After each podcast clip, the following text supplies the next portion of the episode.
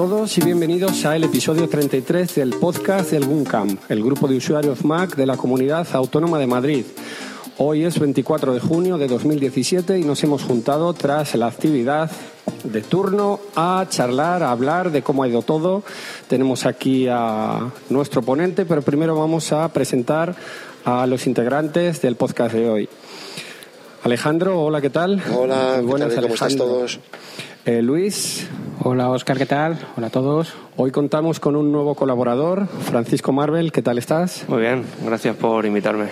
Cuéntanos un pelín de ti, tú eres Guncamer eh, y colaboras en qué podcast, Pues ¿dónde podemos hasta, escucharte? Hasta la fecha, pues he colaborado con el podcast de Isenacode, que dejé de hace, hace tiempo. Ahora estoy en la charleta 112, en Tecnovidas 3.0 y en Por qué Podcast. Bueno, bueno, sos casi una red de podcast, ten cuidado.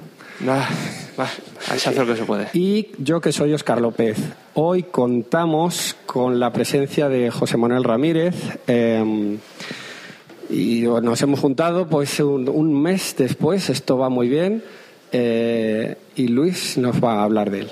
Bueno, pues como os ha dicho Oscar, tenemos al ponente de la actividad de hoy, eh, JM Ramírez, que es consultor tecnológico, profesor de formación profesional en especialidad de informática y además, bueno, es reconocido podcaster y blogger en, en jmramírez.pro, en el podcast de Más que Teclas, Cultura NAS, 10 y cuarto, Código Fuente, autor del libro Servidores NAS en tu vida digital. Aquí sí que José Manuel. Hola, ¿qué tal? Hola Luis, encantado de estar aquí con vosotros grabando. Encantados de tenerte aquí y bueno, la verdad que esta nueva modalidad que hemos puesto de grabar después de las actividades es muy interesante porque nos va a permitir mantener la periodicidad y, y sobre todo contar con los ponentes que, que transmitan un poco de la actividad a los oyentes del podcast. Así que bueno, por empezar, eh, ¿qué sensaciones tienes tras la charla de bueno de todo esto que, que has vivido aquí en, también en el GUNCAM desde que llegaste ayer, la cena, el día de hoy? ¿Qué te ha parecido que esto de vivir una de las misas del GUNCAM? Hombre, yo eh, todo bueno, es decir, yo la sensación que me he llevado eh, muy, muy mucho muy por encima de, mi- de mis previsiones, digámoslo así. Encantado como la gente del Gungan se ha, volcado conmigo, de ayer en mi llegada, eh, hoy, eh, bueno, eh, constantemente apoyado en, en- en- todos los sentidos y, y muy, muy, muy a gusto, muy a gusto de estar aquí. Me ha encantado. Sobre todo también me sorprendió con la gran asistencia que ha, que ha habido aquí a la, a la actividad y, y, vamos, fantástico, fantástico. Bueno, ¿qué tal? Yo te iba a preguntar que cosa así que nos llama la atención. Eh, ¿Qué tal ha sido tu experiencia de crear y publicar un libro sobre NAS a través de la pla- plata- plataforma de ebooks Author de Apple? Y si te está funcionando bien. Bueno, la verdad es que la experiencia, el libro empezó eh, creo que el verano pasado, de hecho se gestó en- por esta época, hace un, un año, y, y bueno, ha sido un camino complejo en el sentido de que, bueno, como también quería tener un poco el secreto, yo he sido el que se ha preocupado a lo mejor más de no preguntar a nadie por intentar publicarlo yo, eh, escribir la herramienta eh, ebook Author, usarla, aprender a... En fin, eh, aparte de lo que es el libro, eh, todo el, Los problemas, los ¿no? problemas de publicar el libro en, en iTunes, que luego, una vez que lo sabes, no es tan difícil. Y bueno, la experiencia de, de crear un libro ha sido. mm, ha habido sus luces y sus sombras, sus altibajos. A veces uno está más animado para escribir, otras veces eh, uf, cuesta mucho trabajo porque las ideas no salen o esto no te ha, no te ha funcionado como querías que te funcionara. Y bueno, la verdad es que es una experiencia. Nunca había escrito un libro tan denso, son 300 palabras, o sea, 300 eh, páginas. Y no he querido tampoco decir, eh, no quería decir nada ni anunciar nada porque eh, era un proyecto que no sabía si iba a salir. Entonces, mm, no quiero tampoco levantar falsas expectativas de decir, bueno, voy a publicar un libro desde el principio y que luego la gente empiece a preguntar para cuándo, que. Más presión todavía. Más presión todavía, peor, ¿no? Entonces yo he ido un poco a mi ritmo. Bien, es verdad que la última, mm, la última parte del libro ha sido un poco pesada. Yo tenía ganas ya de, de ponerlo ahí porque, bueno, siempre había un, un algo. El libro ha sido corregido por, bueno, revisado por una profesora de lengua, una amiga mía.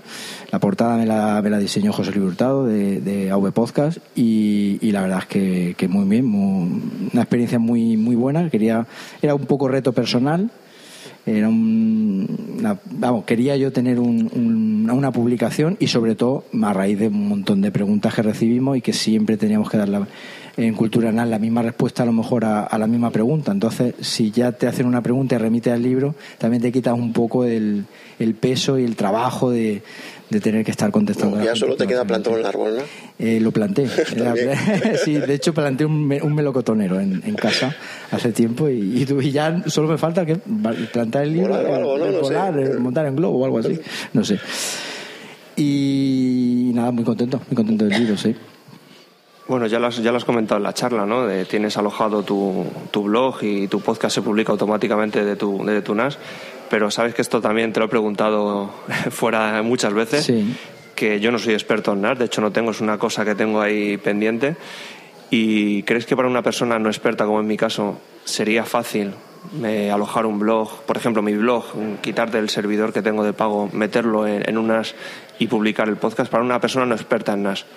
Mm, Yo creo que sí. Yo creo Bueno, ahora que sí. tengo tu libro que me ha tocado en el sorteo, Sí, pues mira, más eh, fácil. si tienes mi libro, ahí te cuento cómo hacerlo. De hecho, hay un capítulo que puedes alojar tu web y tu NAS y cuando lo leas verás que no es nada complicado.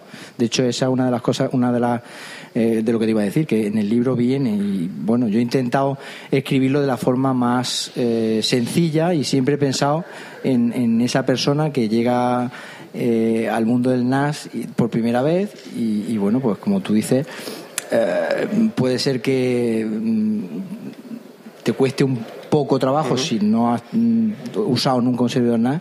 Vamos, que era un tío que tú lo puedes conseguir seguro, Ah, vale. seguro. Hombre, no, seguro. no, no lo veo difícil, pero sí hasta que me amolde un poquito. Claro, luego depende, depende de lo que quieras Al hacer. uso del NAS. Claro, luego, o sea, la web puedes complicarla tanto como quieras. Eh, puedes tener tu feed, tu podcast. mm, Tienes que ver a ver qué red tienes, qué conexión. O sea, son muchas cositas que en el libro intento intento darle respuesta. Y por supuesto, si en el libro no está la respuesta que buscas, mm, pues en Cultura NAS. Sí, te lo machacaré, mm, no te preocupes. Tienes, Sí. Y mi correo y tienes todo para. Porque te da problemas. Yo la tengo, la, una de prueba, y el problema que tengo es que la portada y todo eso es fenomenal, pero cuando das a una página de enlace, pum, dice página no encontrada. No me redirecciona usa a la WordPress, página. por ejemplo, usa WordPress. Sí, con WordPress, Claro. el WordPress del NAS. Yo mi, mi web está en, en, en el NAS, en WordPress. Y es que apunta a una IP in- interna que luego Sí. no me deja la IP. Sí, y, hombre, no tiene muchas, son- no sé si tengo, son 1.200, 1.300 visitas diarias y lo está soportando bien, vamos que no hay, y no tiene ningún problema. Yo, mi, mi duda en ese tipo de cosas es cómo funciona a nivel de seguridad. O sea, eh, WordPress tiene, por ejemplo, la seguridad que puede Sí. tener WordPress, pero digo a nivel de seguridad del servidor. Sí. Es más seguro que un hosting privado, menos, depende de la atención que le prestes. Es más seguro que un hosting privado porque de hecho que lo tienes tú y puedes, digamos, tienes acceso a todo. Eh, Cuando tú contratas un hosting privado hay partes de, del sistema a las que no puedes acceder. Tú aquí mm, puedes tener tu WordPress actualizado, los plugins los puedes mantener actualizados a la última versión para evitar agujeros de seguridad, eh, puedes incluso activar verificación de dos pasos en el servidor NAS para darle más, em, más seguridad y puedes hacer, eh, vamos, respecto a seguridad, eso sí, tienes que la diferencia que hay entre un hosting y un privado es que tú tienes que ser el que te lo guisa y el que te lo come. Es decir, tienes que ser tú el que esté constantemente eh, al tanto de eso. Tú en un hosting, las actualizaciones que hay por debajo, eh, versiones de PHP o MySQL o tal, eh, todo eso te lo van, te lo van a hacer ellos. Pero vamos, en principio no es, no es difícil, no, no hay ningún problema. José Manuel, ¿tú crees que en el futuro un NAS ultrapotente eh, que tú des a un botón y se encienda podría sustituir a un ordenador? Ese NAS en el que tú tengas varios sistemas operativos, tengas mucho espacio, tengas tus discos duros como tú nos explicabas hoy, con esas pelis, esa música que tú te has preparado o no, pero ¿cómo ves el futuro de los NAS? Hombre, yo el futuro de un servidor NAS, como bien comenta la charla, eh, es complicado, ¿no? Tiene su...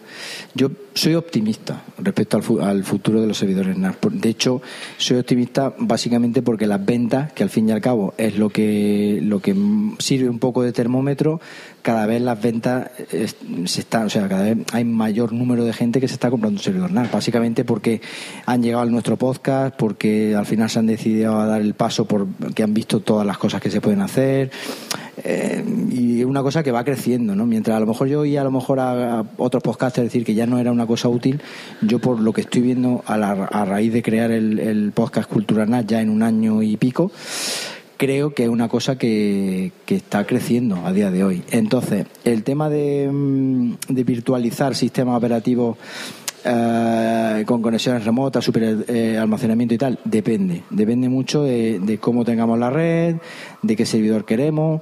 Y mm, si nos metemos en virtualización, viene verdad que eso a día de hoy, no sé en un futuro si lo harán todavía más fácil, a día de hoy no es un tema para todos los públicos. Es decir, el tema de la virtualización ya lo habéis estado viendo en la charla, casi la tercera parte, y, es una, una cosa que tienes que tener unos conocimientos previos, tienes que tener, mm, digamos, un bagaje teórico por debajo hasta a lo mejor entender por qué y cuáles son las ventajas. Entonces, a día de hoy, un usuario normal, yo creo que la virtualización se le puede escapar. De hecho, eh, puede escaparse. En el libro toco, en el último tema, en el último capítulo, toco algo de virtualización pero en un futuro mm, podría ser, y de hecho la pregunta es de si podría sustituir a un ordenador doméstico, más que sustituir siempre es complemento, ¿no? porque el ordenador doméstico al fin y al cabo lo necesita para poder co- conectar y poder gestionar al, al NAS. Bien es verdad que si no sustituir lo que podría hacer es, mm, podrías tener un ordenador doméstico de mucha menos potencia, porque al fin y al cabo donde está la potencia de procesamiento O trabajar con la tableta o y quitarte, con la el, tablet, quitarte el ordenador y decir trabajo con el NAS y una tablet. Ahora, por ejemplo, que está el iPad de 10,5 pulgadas, sería un complemento ideal perfecto, porque de hecho tú puedes instalar un navegador y acceder a través del navegador o bien a través de las aplicaciones móviles. De hecho, a día de hoy, eh, si tú quieres a día de hoy sustituir un para uso de ofimática, de hecho ya hay una una herramienta de ofimática tipo Google eh, Google la nube, ¿no? El Google ¿cómo se llama? El Google, la- Google Google Drive. Google Drive, no, las aplicaciones de Google. Google Apps, sí. Google Apps, exacto. Poderse se puede. Mm, Otra cosa es que, bueno, pues a lo mejor haya cosas todavía que no. Pero vamos, a día de hoy un NAS podría ser sustituto de un PC y complemento de, un, de unos terminales móviles, ¿sí? Bueno, al principio hemos hablado de los de los de los, digo, de los podcasts que, que tienes ahora mismo, más que teclas, Cultura NAS, Código Fuente, 10 y cuarto, y bueno, luego tienes jmramírez.pro que me has- te, te he preguntado antes y justo me han dicho que es el feed general de todo ya para el superfan, ¿no? Eh, ¿Cómo te están funcionando los podcasts? ¿Qué perspectivas tienes de futuro? Porque esto con está tan de moda que huele a red de podcast, ¿sabes?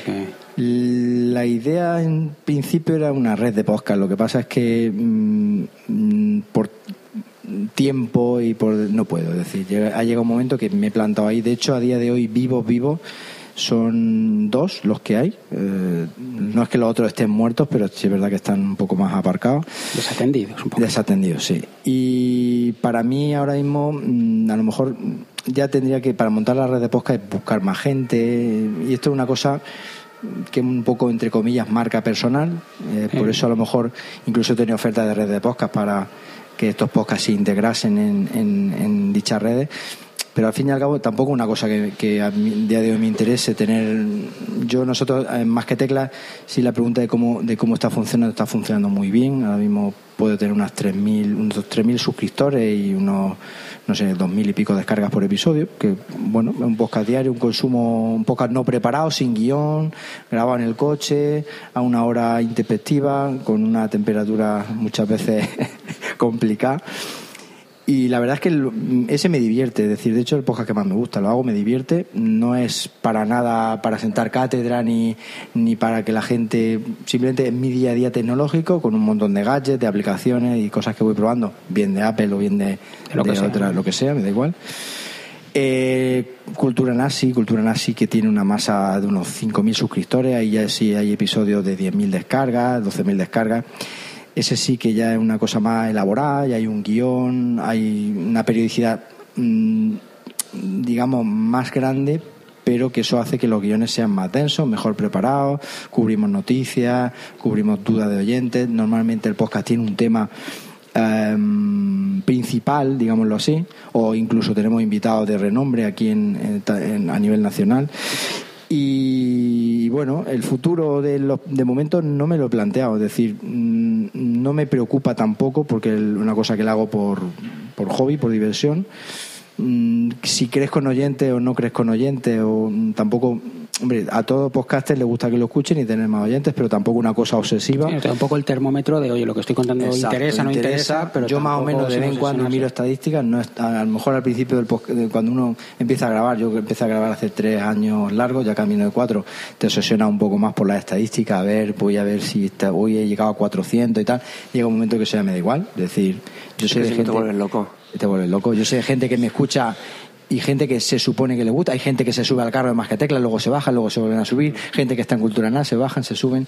Sé que me escuchan porque recibo feedback, recibo correo electrónico. Que Eso, eso la es mucho mejor que las La- estadísticas. Claro. O sea, recibir el feedback. Y es que, lo es que me- real. Claro. Claro, y que lo que me comentaba de la red de podcast es que nada más que con, eh, o sea, Cultura NAS, el, el feedback que genera, bueno, ya lo habéis visto aquí, o sea, siempre hay duda. Yo recibo correos electrónicos que mm, tardo en leer el correo electrónico 10, 15 minutos y enterarme de lo que pregunta y tal. Si es un tema que es susceptible a que sea puesto en común, se lleva al podcast. Si es una cosa a lo mejor más puntual, se contesta en ese momento. Ya ahí entra el tema de GTD, entra el tema de organización, entra el tema de esto lo contesto ahora, esto lo dejo para después, esto, o sea, Pero, pero la gente te recomiendo yo un podcast. ya, por eso, buenísimo. por eso te, además te estaba mirando, te estaba mirando a los ojos porque sé que me iba a recomendar un podcast. Y como digo, pues nada, eh, eso llega un momento que, que con eso, como dice, está servido. No, no, no puedo abarcar más. El tiempo del que es, y luego están estos tipos de eventos, pues porque también te quitan tiempo de preparar, de gestionar, de todo eso que se hace en la sombra que no se ve, que Va llega aquí y lo enchufa y funciona todo menos Windows, porque claro, obviamente no puede en el Guncan no puede funcionar Windows, eso es obvio, en mi casa sí. Y bueno, por lo demás, pues sí, lo demás perfecto, perfecto y, y como digo, que virgenita, virgenita, que me quede como estoy, ¿no? Dicen eso. Y dándole vuelta a la tortilla, hablando de podcast, pero eh, los que te gustan a ti escuchar, lo que llevas tú en tu podcast. Si te queda tiempo, claro. Claro, Eh, exactamente. ¿Por pues mira, este año escucho mucho menos podcast porque por dos factores. El primero porque el viaje es más corto y el segundo es porque comparto coche. Y el día que, bueno, de momento, eh, en el momento que mm, compartimos aproximadamente los dos tercios del viaje y ahí en el primer tercio tengo que grabar más que teclas y escucho un poquito hasta llegar al punto de recogida y luego pues mi compi obviamente para no martirizarlo, torturarlo con, con podcasts tecnológicos que son los que más me gustan pues obviamente ya ahí no escucho. Entonces este año se ha reducido mi escucha de podcast porque el coche, claro, el año pasado tenía creo que era una hora y tres cuartos de viaje para cada sentido y en tres horas y media da tiempo a escuchar mucho podcast. Entonces, claro, eso se notaba en el, en, en el podcatcher que, que de- lo- prácticamente Y desaparecían los números iban bajando. y los números iban bajando. Ahora, ayer, por ejemplo, viniendo aquí a, a Madrid, pues sí que consumí lo- prácticamente los que tenía pendientes. Pero eh, básicamente no me gusta tampoco decir nombres de podcast porque siempre sabes que cuando una persona ya tiene un peso a lo mejor dentro del podcasting y dice un podcast, eh, el otro se molesta. algo puede sentar escucha. mal. Claro, puede sentar mal. Vamos, que no nos lo vas a decir, ¿no? Bueno, mira, Es más elegante que uno, no lo vas a uno de los que escucho es el podcast del Guncan, eso sí, eso sí que lo puedo decir. Entonces sí podemos que seguir grabando. Básicamente la, los podcasts que me gustan son tecnológicos, básicamente. O sea, ¿Pero diarios o específicos? Así- Consumo podcast diario. eh, yo creo que pueden ser eh, los que roben un poquito a los demás. Y luego, pues sí, podcast eh, básicamente tecnológico. En los que se habla de tecnología, bien de Apple, porque bueno, yo soy usuario de Apple de 2007, desde 2007.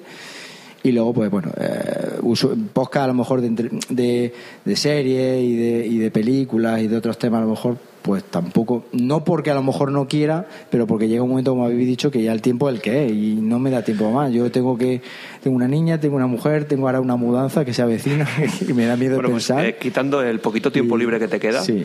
eh, ¿cómo gestionas tú los grupos? Porque tienes en Cultura NAS eh, un grupos de Telegram de 600 miembros y en Más que Tecla de 400. o sea, ¿cómo haces para gestionarlo? Si ya de por sí dices que tienes poco tiempo, Bueno, ¿cómo lo eh, gestionas? El tema de la gestión de los grupos de Telegram, que están esos dos y ya no va a haber más, porque ya eso sí es verdad que eso es.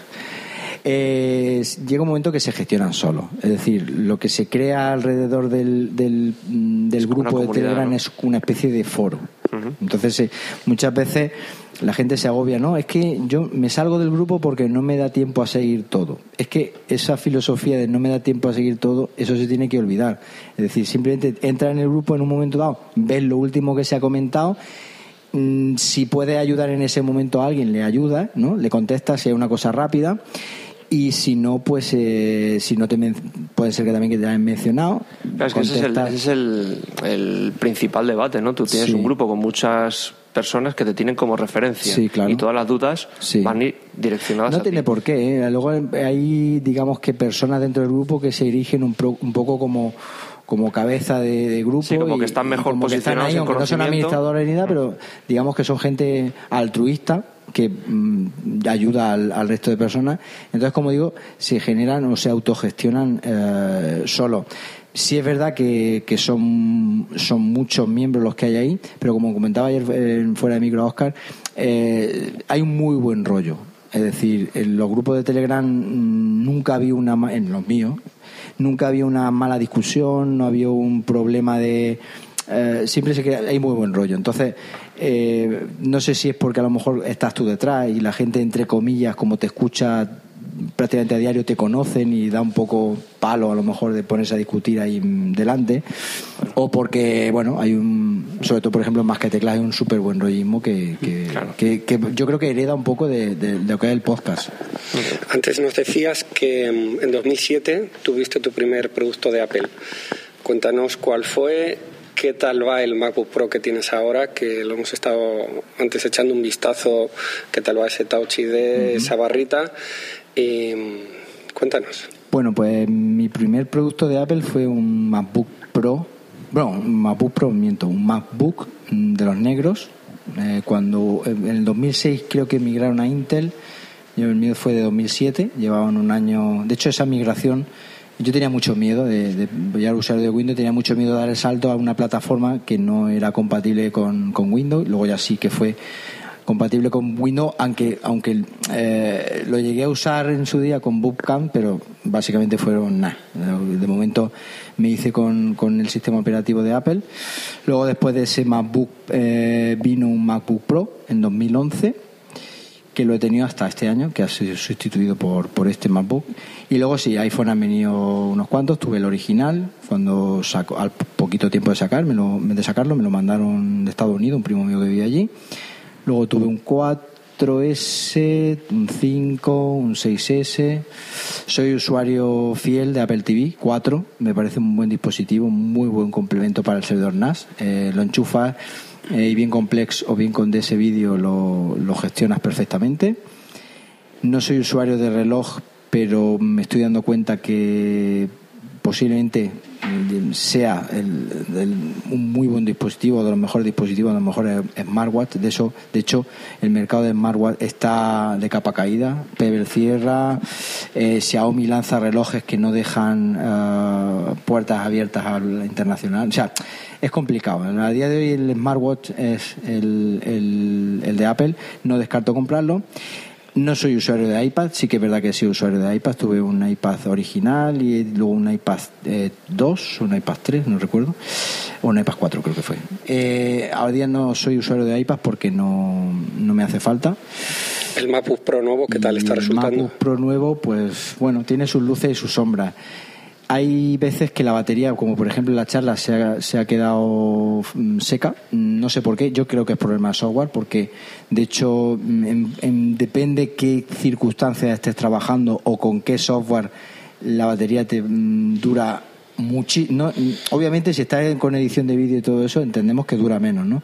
Pero hay veces que o te dura siete horas o te dura tres una de las cosas que mm, he detectado, utilizo un software de sincronización que es SyncThing, que al desactivarlo ha hecho que el portátil vaya mucho mejor. Y el mío, pues tiene un problema reportado a Apple, eh, que bueno, ya hago aquí una queja. Eh, no, no me han, no han atendido a ese, a ese problema, que no solo lo tengo yo, lo tiene mucha gente. Y es el tema del teclado Mariposa 2, que tiene eh, no sé si es generalizado o no, en, un foro de Más Rumor eh, había un montón de gente, incluso gente que cambiaron el portátil hasta 10 veces por parte de Apple. Y es que cuando, el, eh, cuando la batería se, o sea, cuando el portátil se calienta, la batería se dilata y entonces las teclas del teclado mariposa no van bien. Y yo grabé un vídeo, hice un Apple Care y me han dicho que o a una Premium Reseller o a un, o a un Apple Store que lo mirarían, pero que tampoco me garantizan que haya una sustitución, que habría una reparación. La verdad es que es un problema que es de difícil reparación, porque si es un problema de diseño, los problemas de diseño no es un problema que se pueda reparar, estamos hablando de un problema de diseño. Mm, ocurre a muchas unidades, sobre todo de 13 pulgadas, pero bueno, eh, salvo ese, entre comillas, pequeño detalle, estoy contento con el MacBook. Es un buen aparato para trabajar en movilidad, cosa que necesito sí o sí, porque viene todos los días conmigo al instituto. Y por general, bien. Mm, a ver por dónde va evolucionando este tema de batería, a ver cuando salga la nueva versión y cambian y cambien el sistema de archivos, eh, eso va a ocasionar que el rendimiento del portátil mejore mucho, creo y nada, ya os iré contando por aquí. Bueno, vamos de vuelta al tema de los NAS, que a fin de cuentas es para lo que te hemos traído. ¿no? Bueno, últimamente hay varios usuarios de QNAP que están reportando problemas con actualizaciones y con software. Y bueno, yo desde, desde, un capítulo de charlas que escuché hablar de Synology y todas las conversaciones que hemos tenido aquí en el WUNCAM, siempre se ha considerado Synology como el Mac de los NAS. ¿Tú qué opinas de esto sin, sin desmerecer a QNAP, pero sobre todo de, esta afirmación de que Synology tiene conseguido, sin tener NAS tan potentes como los de QNAP, pero tiene mejor unido su software con su hardware. Sí, básicamente lo que acaba de decir. El QNAP eh, tiene un hardware espectacular, es decir, tiene unos servidores NAS muy buenos. De hecho, eh, no hay ciertas gamas que no existe su equivalente en Synology el Synology es el Mac de los NAS. Synology tiene muy buen software. Y claro, mm, eh, yo soy de los que piensan que el software muchas veces em, ya no te sirve, de, nada sirve tener un hardware muy potente si luego no tiene un software que lo acompañe, ¿no? Entonces a lo mejor hardware menos potente si tu sistema operativo está, más optimizado, obviamente podría considerarse eh, pues eso, mejor, mejor, mejor equipo. Que sea el Mac de los NAS, bueno, en realidad la interfaz de usuario es muy, muy conseguida, las aplicaciones son, o sea, miman mucho el software. No sé si sabéis que Synology lo fundaron dos ex empleados de Microsoft y entonces, claro, eran ingenieros, de hecho el 70 o el 80% de la gente que trabaja en Synology son desarrolladores, curioso, o sea, casi toda la gente que trabaja en plantilla desarrollan el, o están implicados en desarrollo de software. Y ahora el problema es que QNAP pues, eh, ha tenido una actualización del sistema operativo, entre comillas, una versión mayor, y están, está habiendo muchos reportes. No sé si porque se ha lanzado eh, de forma temprana o porque eh, no era lo que se esperaba o no lo sé. Y esto está haciendo retroceder, bajo mi punto de vista, de gente que, que, tenía que estaba muy contento incluso con su NAS de que bueno, temas multimedia, como tienen puerta HDMI, que lo tienen eh, cerca de la tele y tal para, para ver peli directamente, sin transcodificaciones, sin nada. Y yo creo que eso está afectando un poco a la imagen, por lo que mm, eh, por lo que yo estoy viendo, por lo que vemos en el grupo de Telegram, por lo eh, por la digamos el feedback que recibo por Twitter o por correo o lo que sea, que la gente está algo descontenta. Eh, es una hemorragia. Eh, a ver lo que tarda CUNAP en cortar esa hemorragia, porque si no puede ser un problema. Bueno, yo a mí me tienes una envidia tremenda con lo de los productos Xiaomi, porque ya sabes que soy muy cacharrero y me gusta toquetear de todo. ¿Y tú cómo lo haces? ¿Te los mandan ellos? ¿Se los compras? ¿O tienes un acuerdo con ellos? En, principio, mis compras son en Gearbest, no en Xiaomi. O sea, yo no tengo relación, ojalá tuviera relación directa con Xiaomi. Xiaomi está lejos de, poder acceder a ellos directamente, ¿no? Eh, mm, ¿Son productos buenos? Son productos buenos. Son productos buenos en el sentido de que son, mm, la, comparado el precio con la calidad que te está ofreciendo, a día de hoy, ayer hablaba con Oscar eh, y veía varios productos que tengo y a día de hoy mm, no hay color. Es decir, eh, lo que te está ofreciendo. chino, yo creo que de lo chino es lo mejor que hay. Claro, es que el, el, chino, chino, como yo le digo, va a Zara y la ropa es china, ¿no? O sea, sí es verdad que es una marca china que es una marca, pues, ese sí puede ser el Apple chino, ¿no? Porque además, eh, los productos yo que he probado ya unos cuantos el- el- lo que es el- la presentación, el embalaje, muchos son copias. Xiaomi lo que hablamos, o sea, le gusta el presentaciones, DJI las presentaciones, las presentaciones estilo- que hacen. De hecho, tengo un artículo en la web de una eh, de una tienda de Xiaomi en, en Shenzhen, que es donde yo donde tiene una de las de las sucursales y, y la verdad es que es brutal, o sea, entras por dentro y es una Apple Store eh, con productos de Xiaomi, es brutal. Lo que pasa es que, claro, Xiaomi tiene una gama de productos que lo mismo te hacen un cepillo de dientes que te hacen un Una portátil, lavadora. que una lavadora, que un, o sea, pero son productos mm, muy buenos. El tema de la garantía, el tema de la garantía, ahora, por ejemplo, Gearbest ha abierto en España.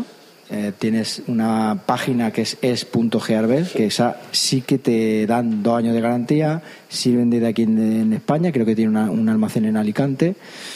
Pero tienes que comprar a través de Y esa, tienes que comprar de esa a través de esa, claro. Esos productos en ciertas ocasiones son más, Más caros, caros. que los productos que, mm, Sí, pero te ofrece la garantía. pero te ofrece la garantía, los otros te dan un año, aunque el servicio, yo cuando tiene algún problema, la gente que ha reportado, incluso viniendo, uno un chaval compró un router eh, en Xiaomi China, en el punto .com, se lo mandaron y lo, y lo devolvió sin problema a través de la, de la de la de aquí y le mandaron una unidad nueva. Claro, porque tú has podido comprobar la diferencia entre el router Xiaomi y el de, y el de Synology, que has tenido, has tenido los dos, ¿no? Bueno, en realidad el de Synology mm, en Xiaomi hay uno, que es el que tengo ahora, y sí que está al mismo nivel. Problema que tiene el de Xiaomi, el tema software. O sea, no está tan abierto ni está tan... Es digamos más chino. que es más, más cerrado. El problema que, que tiene Xiaomi está orientado al mercado chino. Entonces, eh, todo lo que viene aquí a España no viene con no viene con el sello de versión internacional, ¿no? Pero, pero sí que es verdad que lo distribuyen. Hay productos que son más. Yo estoy probando ahora esta pulsera que todavía no tiene no tiene aplicación traducida ni siquiera al inglés. Eh, hay uno en Android que la ha traducido al castellano y tal. Pero a la larga, cuando llega un, sí que ya lo empiezan a, por ejemplo, actualizar en inglés, el, el, el Rumba este lo, lo han actualizado ya y se puede usar perfectamente. Y con el tiempo, los si coge el producto si recién salido, si ve que tienen tirón, lo miman y lo, y lo cuidan. Y merece la pena económicamente. Ahora ya, el tema de garantía, el tema de riesgo, ya depende de lo que, de lo que tú quieras. Pero vamos, por lo que te ahorras, muchas veces A veces compensa. compensa. De todo lo que has cacharreado, todo lo que has probado, todo lo que has visto por webs y tal, ¿con cuál te quedarías en este año? Si tuvieras que elegir uno imprescindible de todo lo que has probado, ¿con cuál te quedas? Bueno, imprescindible de los que más te voy a decir, te podría decir unos cuantos, ¿no? Pero eh, te voy a decir el que más me ha sorprendido es la cámara 360.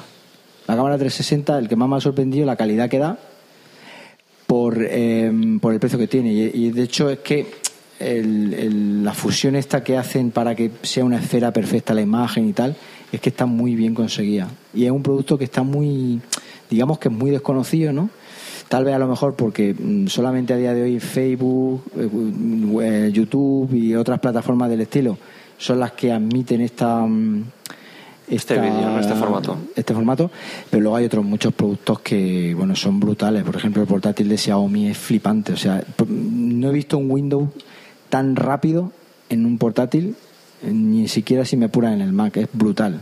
O sea, es increíble y, y otros muchos más que te que te podía que te podía decir. Sí. Pues bueno, también sabes que las fotos 360 en WordPress con un plugin se ponen estupendamente. Sí, de hecho una de las cosas que quiero que quiero hacer. Eh, luego voy a hablar contigo. ¿Sabes plugin? ¿Conoces plugin? Sí, sí, no, yo- yo estoy usando uno que funciona estupendamente. Pues eso es lo que. Porque el tema foto. mm, Bueno, el tema de vídeo a mí que esté en YouTube me parece bien, es decir, porque yo normalmente los vídeos no los alojo en mi servidor web pues por tema del ancho de banda, porque teniendo YouTube que los puedes subir sin límite Claro. y Entonces, más cuando son vídeos con ¿eh? Encima podemos monetizar también. Claro, pero encima lo que hago luego es co- eh, incrustarlo en, el, en, el, en la web. O sea, ponerlo incrustado en la web. Eh, la foto, pues sí, la foto sí que me interesaría. mm, Ah, pues luego, luego lo vemos. Sí. Bueno, yo eso, retomando lo de, lo de monetizar y, y el chupito que hay que tomarse luego. El chupito de luego, sí. Eh, mucha gente sabe que en el podcasting, sobre todo en Málaga, sale un montón de monetizar el podcasting. Yo, en mi opinión, creo que intentar monetizar un, un hobby, como te he dicho antes, es un poco de locos y, sobre todo, que hay muchas maneras de considerar que estás monetizando un podcast. Yo creo que tu caso es muy buen ejemplo Pues porque más allá de las comisiones que puede dejar la tienda de chuches que tienes, eh, te, ha, te, ha, ayudado a posicionarte como, como algún experto en temas de NAS, eh, lo estás usando mucho como marca personal, como has dicho antes, has, te ha permitido ir no como asistente normal, sino como un asistente de prensa invitado a eventos de Sí. Synology, QNAP. Entonces, ¿tú cómo ves todo esto? ¿Cómo te está ayudando el podcast o el podcasting? Y... Hombre, yo soy de los que piensa que monetizar el podcasting, lo que es el podcasting en sí, es decir, eh, cobrar. Ojo, por, ¿eh? por, por, por, Mide las palabras. ya sabes que esto No, crispa, ¿eh? Esto yo crispa un yo poco. pienso, pienso que eso es complicado. Es muy difícil. Es muy difícil, ¿no? Por, por ganarte la vida, por mucho que queramos aquí no hay cultura, y de hecho hace poco, no sé qué, en, qué, en qué ámbito estábamos, el podcast, ah, sí, en, en las cruces de mayo, y un podcast, ¿y eso qué es, no? Hablando con, o sea, Sí. aquí la mayoría de la gente, tú lo conoces, pero la mayoría de la gente no lo conoce. Eso es complicado. El tema de monetizar el podcasting indirectamente con los afiliados, sí que se puede, sí que se puede, puedes sacarte un dinero, pero yo más que buscar la monetización, lo que yo he- eh, mm, lo que yo quiero es probar chuches tecnológicas. O sea, yo, yo, yo que una marca Synology te ceda un o te te ceda indefinidamente un NAS, no vamos a decir que te regala porque na- No, nadie regala aunque- nada. aunque te lo ceda para probar un mes. Y pero me lo ceda para un mes, yo para mí ya es un logro, es decir, que, que, que yo que me considero mm, un aficionado a la tecnología en general, que no me tenga que gastar dinero en probarla. Y de hecho yo creo que eso también revierte un poco en, en la comunidad, porque claro, sí, claro, yo mm, tengo un producto de Xiaomi que pruebo, intento hacerlo lo mejor que pueda, no profesionalmente, mis vídeos no son, si veis vídeos míos, no son vídeos profesionales súper mega montados y súper elaborados, pero sí que transmiten el que voy a comprarme el producto y lo veo y digo, anda, pues esto es lo que yo quiero. es un vídeo como el que haría un usuario cualquiera. Cualquiera, O sea, oye, yo me mira, pongo a hablar delante de un micrófono de lo que a mí claro, me parece y esto. Ya está. Claro, y es que eso, lo hemos, eh, también lo comentó Emilcar en, en la última Sí. charla, que más que monetizar el podcasting, lo que haces con el podcasting es enlazar Sí. con otros lugares, otras web, otros sitios propios sí. que te pueden ofrecer. Por ejemplo, él tiene sus afiliados de Focus, Sí. otro Boluda tiene sus cursos curso, de WordPress. Entonces, sí. el podcasting es como medio de enlace. Es una Pero herramienta, vivir sí. aquí ahora mismo actualmente es lo que el, el eterno debate. No, pero es que eso, yo, vamos, yo, mi opinión personal es que es un poco utópico. Es decir, se puede monetizar el podcasting indirectamente, pero no directamente. Claro, es que Yo, yo pongo el ejemplo de tú te pones a correr o a hacer running, como se dice ahora, y no puedes pretender que Nike te patrocine porque vas a la casa de campo todos los días. ¿sabes? Claro. Puedes conseguir que, yo qué sé, que seas muy bueno y para una competición te cedan unas zapatillas para Claro, correr, pero claro. Pero es que yo, por ejemplo, la- las marcas, yo aquí entre nosotros me he tenido que gastar mucha pasta. En- en- yo, por ejemplo, eh, yo el último workshop subirá, y eso lo pago de mi bolsillo, eh, subirá Synology a a Barcelona, peajes, alojamiento no porque están en casa de mi hermano, pero a mí me cuesta 200 euros. Claro, claro. Entonces, claro, eso la marca al final dice, si eres constante, es como hobby, me lo puedo permitir, porque al fin y al cabo es un hobby que me puedo permitir, y la marca ha dicho, ostras, este tío, eh, pues entre comillas, está vendiendo imagen de marca Synology o marca QNAP, eso las marcas lo saben. Nosotros, yo al principio, eh, cuando en el podcast, por ejemplo, empezamos, pues claro, yo ni por asomo iba a, a, en menos de un año a estar en el top de iTunes, estar con los, codeándote con los grandes que llevan mucho tiempo. Era impensable. Lo que pasa es que, claro, llegamos a lo mejor en el momento adecuado, eh, con un proyecto fresco, con un proyecto divertido, una charla entre dos personas, que Cultura NAS no deja de ser eso, que le gustan los NAS, que encima la otra persona es eh, eh, la- profesionalmente dedicada a eso, David, a que de aquí mando un abrazo, que ha tenido un accidente con un coche, lo pilló una bici, espero que esté bien, David, que tenemos que grabar la semana que viene. y, y como digo, pues eh, yo al principio cuando mm, invité a la gente de Synology a venir, o a la gente de QNAP, yo creía, digo, bueno, es como si tú vas al de la Nike y le dices, vente al mi podcast. Yo pensaba que era un no, o que iba a ser un no pero no fue un no, fue un sí cuando. Y no solo eso, sino que después ya no he sido yo el que he tenido que ir a invitarles, son ellos los que han dicho, oye, ¿te importa que vamos a comentar el...? Sin problema, si vamos a hablar de lo que a mí me gusta. Ahora, eso por debajo, claro, la gente te ve y te dice, ostras, este tío, míralo, que le mandan los NAS, pero claro, por debajo eso ya una currada del 15. Claro. Eso está claro, es decir, y eso no se ve. José Manuel, estamos ya en 40 minutos. Si te parece, vamos a cerrar la entrevista y vamos a comentar unas cuantas cosas del GUM. Ha sido una charla fantástica, mil gracias. Luego hacemos una despedida. Em, con el ánimo de fomentar la asistencia a las actividades, hoy hemos hecho unos sorteos. Corregirme si me equivoco, hemos sorteado tres licencias del libro sobre Nace José Manuel, un merchandising de Synology. Eh, unas licencias de Focus que quedaban pendientes y mm, José Manuel nos ha explicado cómo acceder a un sorteo de la camiseta de, Culturanas, que como quedan todavía unos días, se explica lo que hay que hacer si alguien quiere participar. Bueno, pues la camiseta la hace de la gente de Singular Search, que es la que nos ha diseñado el, logo, el diseño y tal este año. El año pasado lo hicimos nosotros, este año han dicho que ellos y, ya está. Entonces la idea es, lo puedes poner si quieres en la nota del podcast, seguir a la cuenta de Twitter de, Singular Search, eh, apuntarte en quiero una camiseta gratis.com y luego hay un hashtag que no recuerdo ahora mismo cuál es como digo luego lo puedes dejar en la poner un tweet con ese hashtag con el que reúne esas tres condiciones de aquí al 2 de julio, pues entra en el sorteo de esta, de esta camiseta y, nada, pues la puede lucir por ahí, que es muy discreta, por cierto. muy chula, gracias. Si te parece, Alejandro, entre tú y yo vamos a comentar las actividades que hay los próximos meses. Perfecto. Decimos fecha y ponente. Bueno, la, siguiente que ya nos tocará en julio es el Fotogol de verano, como casi todos los veranos, y queda Burger, que será el día 15 de junio de, julio. de julio, perdón, de julio, a las seis y media. Y de ahí se partirá a hacer un photowall, eh, terminando la, la cena de, de la queda burger del verano.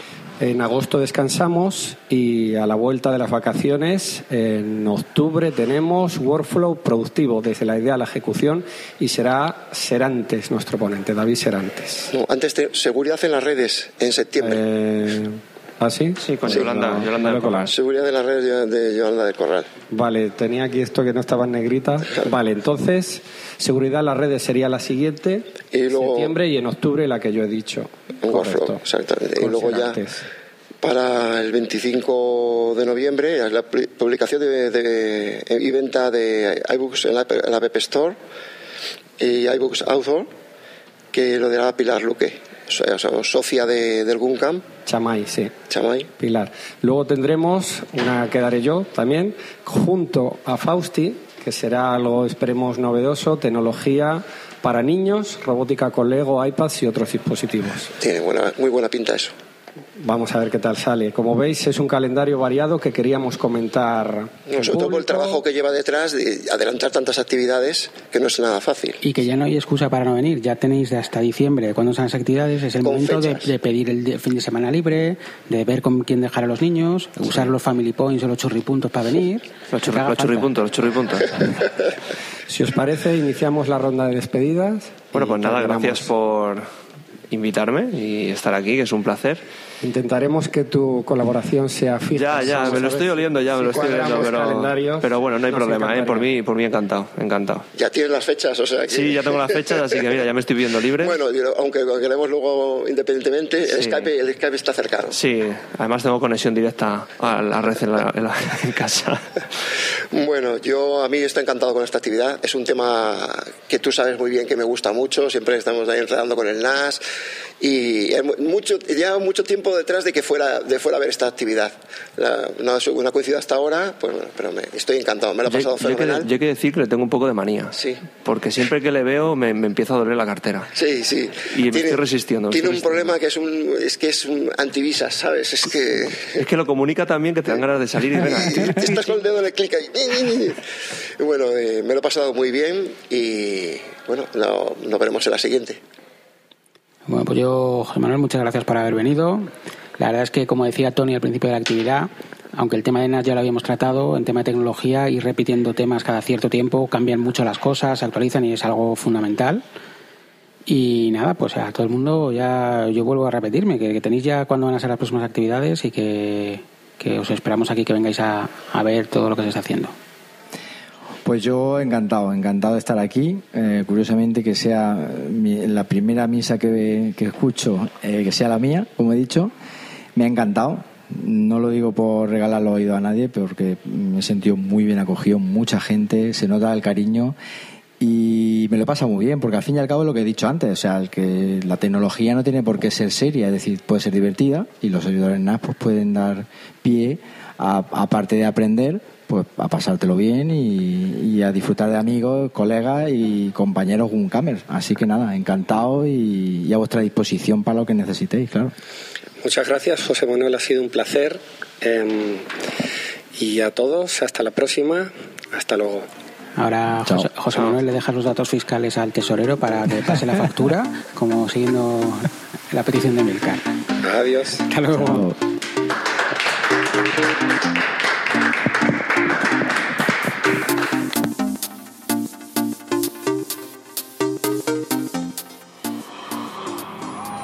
Usuarios Mac de la Comunidad Autónoma de Madrid no se hace responsable por las opiniones de sus socios o invitados que hablan siempre a título personal. Puedes encontrar este podcast y otros interesantes contenidos, así como los datos de contacto del GUM, en la web www.gumcam.org. Quieres suscribirte puedes encontrarnos en iTunes y si quieres contactar con nosotros puedes hacerlo mediante la dirección de correo podcast.guncam.org en la cuenta de Twitter arroba org así como en el apartado específico dentro de la página de la asociación Guncam. Si te ha gustado este podcast, entra a iTunes y valóranos. valóranos.